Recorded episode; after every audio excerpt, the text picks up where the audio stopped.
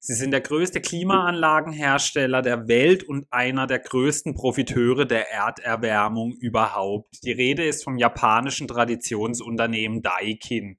Aber wie sieht denn ansonsten so die Zahlenlage aus? Können Sie mit Wachstum punkten? Wie sieht es in Zukunft mit dem Wachstum aus?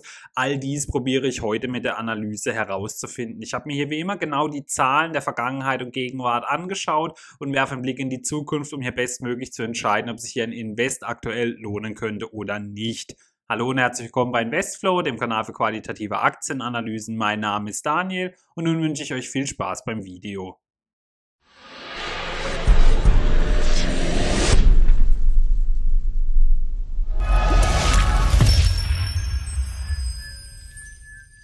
Beginnen tue ich wie immer mit einer kurzen Firmenvorstellung. Daikin hat aktuell eine Marktkapitalisierung von ca. 54,5 Milliarden US-Dollar. Sie beschäftigen über 80.000 Mitarbeiter und wurden vor fast 100 Jahren im Jahre 1924 in Osaka gegründet. Sie sind in der Klimatechnik und Chemie zu Hause. Ihr CEO ist seit 2014 Masanori Togawa. Im Kursverlauf sehen wir, dass Daikin in den letzten fünf Jahren eine wirklich schöne Erfolgsstory für Anleger war. Hätte man hier sein Geld angelegt, hätte man eine Rendite von ca. 175 Prozent erzielt und es ging eigentlich wie in der Schnur gezogen nach oben. Lediglich im Corona gab es mal einen Rücksetzer, einen etwas größeren, von dem sich das Unternehmen aber sehr schnell wieder erholt hat und mittlerweile auch schon wieder deutlich höher notiert als vor Corona. In der Aktionärsstruktur sehen wir, der größte Anteilseigner ist die Nomura Asset Management Co. Danach kommt Sumitomo Mitsui Trust Asset Management. Danach kommt nochmal Nomura, Nikko Asset Management ist mit dabei oder auch Mitsubishi Financial Group ist mit an Bord. Die üblichen, wie beispielsweise so Vanguard oder BlackRock, sind jetzt hier in den größten Anteilseignern nicht mit vertreten. Die Analystenmeinungen dem Unternehmen gegenüber sind eigentlich relativ positiv. Elf von ihnen raten zum Kaufen bzw. Aufstocken, vier zum Halten. Es gibt je eine Verkaufs- und eine Reduzierempfehlung. Das niedrigste Kursziel liegt aktuell bei 12.100 Yen, was einem Abschlag von 37 Prozent entsprechen würde. Das höchste Kursziel liegt aktuell bei 23.500 Yen, was noch einem Aufwärtspotenzial von 23 Prozent entsprechen würde. Nun wollen wir uns aber selber mal ein Bild machen, indem wir einen Blick auf die Zahlen werfen. Das Geschäftsjahr 2020 bei Daikin ist schon zu Ende und ich habe die Werte wie immer von der Landeswährung Yen in Milliarden Dollar bzw. Millionen Dollar umgerechnet. Der Umsatz konnte um 2,5 Prozent gesteigert werden auf 24,2 Milliarden Dollar. Der Gewinn ging um 11,1 Prozent zurück auf 1,6 Milliarden Dollar. Das Eigenkapital blieb nahezu auf Vorjahresniveau mit 13,6 Milliarden Dollar. Die Eigenkapitalquote Quote ging um 1,4 Prozentpunkte hoch auf wirklich sehr starke 53,8 Prozent. Ein wirklich phänomenaler Wert für ein Unternehmen, welches fast 100 Jahre schon gibt. Die Dividende betrug wie im Vorjahr 1,52 Dollar je Anteil, was einer Dividendenrendite von 1,3 Prozent entsprach, lag damit auch 0,2 Prozentpunkte über dem Vorjahr. Der Free Cashflow konnte um 26,7 Prozent gesteigert werden auf 1,4 Milliarden Dollar. Also wirklich ein sehr solides und starkes Jahr für Daikin. Wie haben sich denn so die Bewertungskennzahlen entwickelt? Das KGV ging hoch von 20,1 auf 22,6. Das Kurs-Buchwert-Verhältnis blieb fast auf Vorjahresniveau mit 2,6. Das Kurs-Cashflow-Verhältnis ging zurück von 15,2 auf 12,8.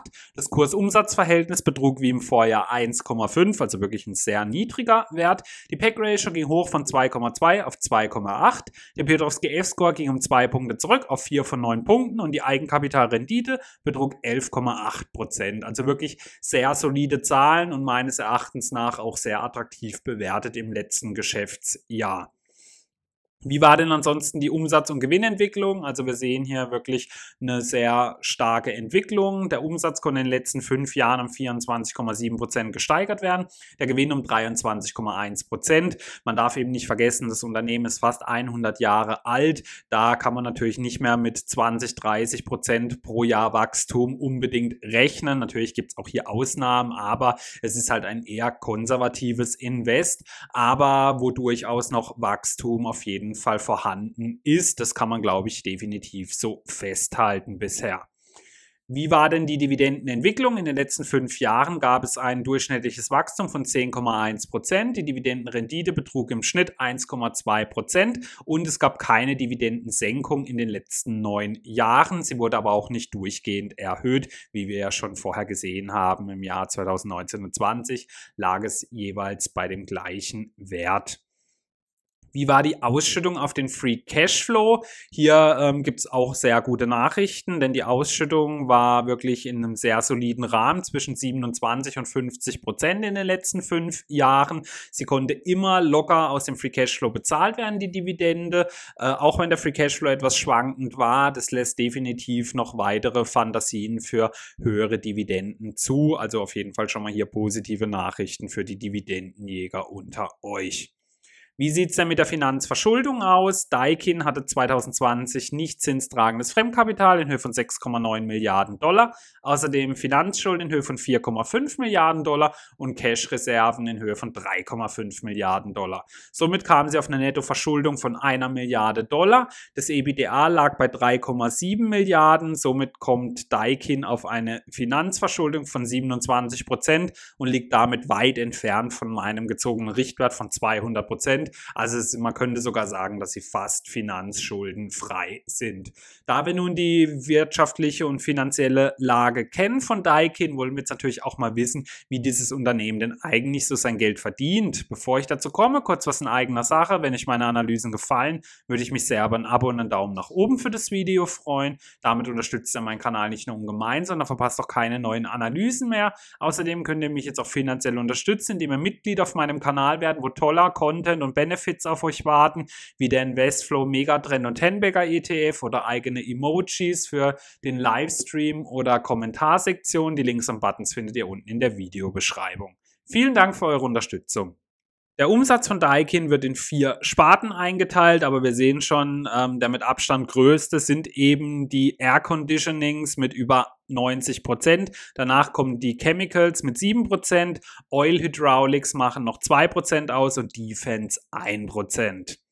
Die wichtigsten Sparten habe ich euch hier mal rausgesucht, nämlich die Air Conditioning und äh, Chemicals, die für 98 Prozent des Umsatzes verantwortlich sind, beziehungsweise 97 bis 98 Prozent, wie sich das so entwickelt hat. Was sind denn so die Hauptprodukte, die mit zu diesen Sparten gehören? Also bei Air Conditioning eben sind halt Klimaanlagen. Hier gehören eben beispielsweise Freezers mit dazu, Airfilter gehören hier mit dazu, aber auch Industriekühlung. Ähm, also so ziemlich alles, was eben mit Klimaanlagen Anlagen mit zu tun hat für den ganz normalen Raum bis eben auch große Lagerhallen.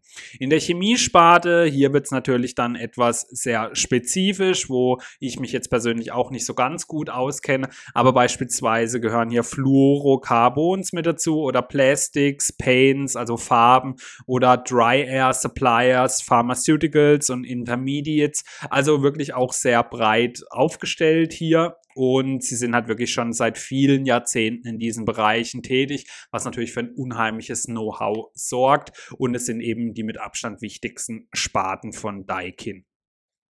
Welche Tätigkeitsbereiche haben Sie denn so? Also Sie sind beispielsweise eben in den Sky Air Bereich tätig, bei den Ventilatoren, Rooftops, Luftwasserwärmepumpen, aber auch Kontrollsysteme, Heizsysteme, Air-Cooled Chillers oder Water-Cooled Chillers. Also wie eben bereits erwähnt, alles rund ums Kühlen, aber eben auch teilweise dem Heizen.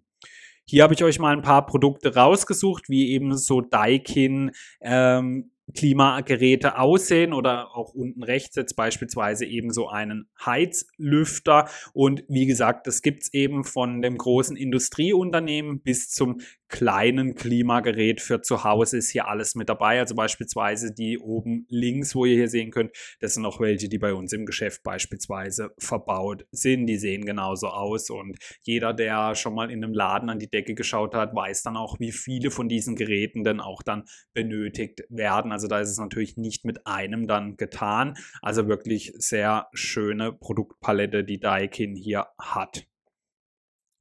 Dann Innovation, also Daikin ist hoch innovativ unterwegs in seinem Segment. Sie hatten 2013 das erste R32 Split-Gerät, also das Ururu Sarara. Ich hoffe, ich habe es jetzt richtig ausgesprochen. Ähm, sie haben hier eine wirklich komplette Produktpalette entwickelt, also auch eine vollständige Split-Produktpalette mit diesem optimierten R32-Geräten. Also das war eben damals äh, eine wirkliche Erneuerung in diesem Bereich. Die Vorteile von R32 sind eben ein geringeres Treibhauspotenzial, weniger als ein Drittel im Vergleich zu den R4 110a. Dann gibt's auch geringere Kältemittelfüllmenge, 10% weniger im Vergleich zu diesem R410a. Dann eine höhere Energieeffizienz, aber auch Reinstoffkältemittel, das problemlos gehandhabt und recycelt werden kann. Also dieses R32 ist eben auch sehr stark für die Umwelt. Die mögliche Auswirkung auf die globale Erwärmung wird um 71% reduziert mit diesem R32. Also eine wahre Wunderwaffe in der Klimatik. Klimatechnik. Und da ist es natürlich sehr schön, dass Daikin hier der absolute Vorreiter war. Denn für viele klingen natürlich Klimageräte erstmal ziemlich langweilig. Daher ist es eben auch wichtig, dass man auf Unternehmen setzt, die auch in diesen ähm, langweilig wirkenden Segmenten sehr innovativ sind. Hier ist für mich auch beispielsweise ein super Beispiel Waste Management aus den USA, die schon seit zig Jahren mit wasserstoffbetriebenen Müllwagen beispielsweise fahren. Ja, also wirklich sehr schön. Was gibt es denn sonst so Wissenswertes? Das Coronavirus hat auch Daikin zugesetzt. Im letzten Quartal ging der Umsatz um 14,6 Prozent zurück, der Gewinn sogar um 47,5 Prozent. Daikin deckt als einziger Hersteller der Kälte- und Klimabranche alle Anforderungen des Marktes ab, von der Forschung und Entwicklung über die Produktion bis hin zu Sales und After Sales. Also bei Daikin bekommt man wirklich das All-in-One-Paket, ähm, ein Wort, welches ich sehr gerne mal bei meinen Analysen benutze. Und auf Daikin trifft es absolut zu. Von der Erforschung bis zu der Nachbereitung, wenn die Geräte drin sind, kann man alles über Daikin abwickeln lassen. Das ist natürlich ein extrem starker Prozess hier. Bereits jetzt fließen über 10% des weltweiten Stroms in Klimageräte und Ventilatoren. Und bis zum Jahr 2050 soll sich der Bedarf Experten nach nochmal verdreifachen. Also da sieht man, wie viele Klimageräte und Ventilatoren auf der ganzen Welt im Einsatz sind. Und daher ist es eben auch wichtig mit diesem neuen R32, dass eben dann halt auch diese ähm, Treibhausgase reduziert werden. Und ähm, man sieht eben auch, wie stark der Bedarf noch an diesen Produkten von eben auch Daikin noch wachsen wird. Die größten Konkurrenten bei Klimaanlagen sind Gree Electric, Toshiba, Mitsubishi und LG. Hier habe ich euch auch mal eine Verteilung der Marktanteile aufgelistet. Also der Marktführer ist eben wie schon erwähnt Daikin mit circa 16% Marktanteil. Danach kommt Gree, ein chinesisches Unternehmen mit 13% Marktanteil. Toshiba kommt auf 7% und Mitsubishi und LG teilen sich quasi Platz 4 mit 5%. Ja, dann möchte ich mal zusammenfassen. Daikin hat eine starke Marktposition und ist extrem erfahren mit seiner 100-jährigen Geschichte, also fast 100 Jahre. Es ist sehr zukunftssicher, denn Klimageräte und Ventilatoren werden immer benötigt werden, zumindest in den nächsten 50 oder 100 Jahren. Und sie sind ein Riesenprofiteur der Erderwärmung, weil wenn es natürlich immer wärmer wird, wird halt auch immer mehr Klimatechnik benötigt werden. Dem negativ gegenüber steht, dass sie sehr viele Konkurrenten haben, auch sehr namhaft namhafteren Unternehmen wie Toshiba oder LG sind natürlich allen ein Begriff oder auch Mitsubishi. Man muss weiterhin sehr innovativ bleiben. Das ist auch wichtig. Also das heißt, es muss dann eben auch viel investiert werden, dass man nicht von der Konkurrenz abgehängt wird. Außerdem sind sie zurzeit nicht günstig bewertet, wie wir hier sehen können. Bei einem aktuellen Kurs von 156 Euro würde das KGV bei 40,7 liegen, das KBV bei 3,9, das Kurs-Cashflow-Verhältnis bei 19,2 und das Kurs Umsatzverhältnis bei 2,3. Die Dividendenrendite würde aktuell 0,8 Prozent betragen.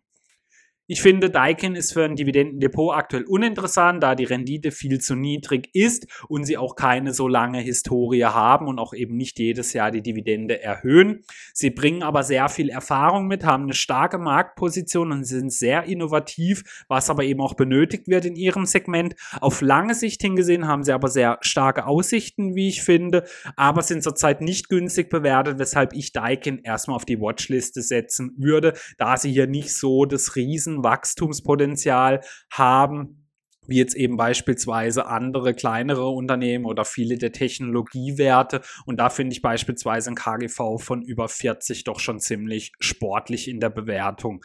Ja, nun würde mich natürlich brennend eure Meinung zu Daikin interessieren. Habt ihr den Titel im Depot oder auf der Watchliste? Schreibt mir gerne mal dazu eure Meinung in die Kommentare. Vielen Dank fürs Zuschauen.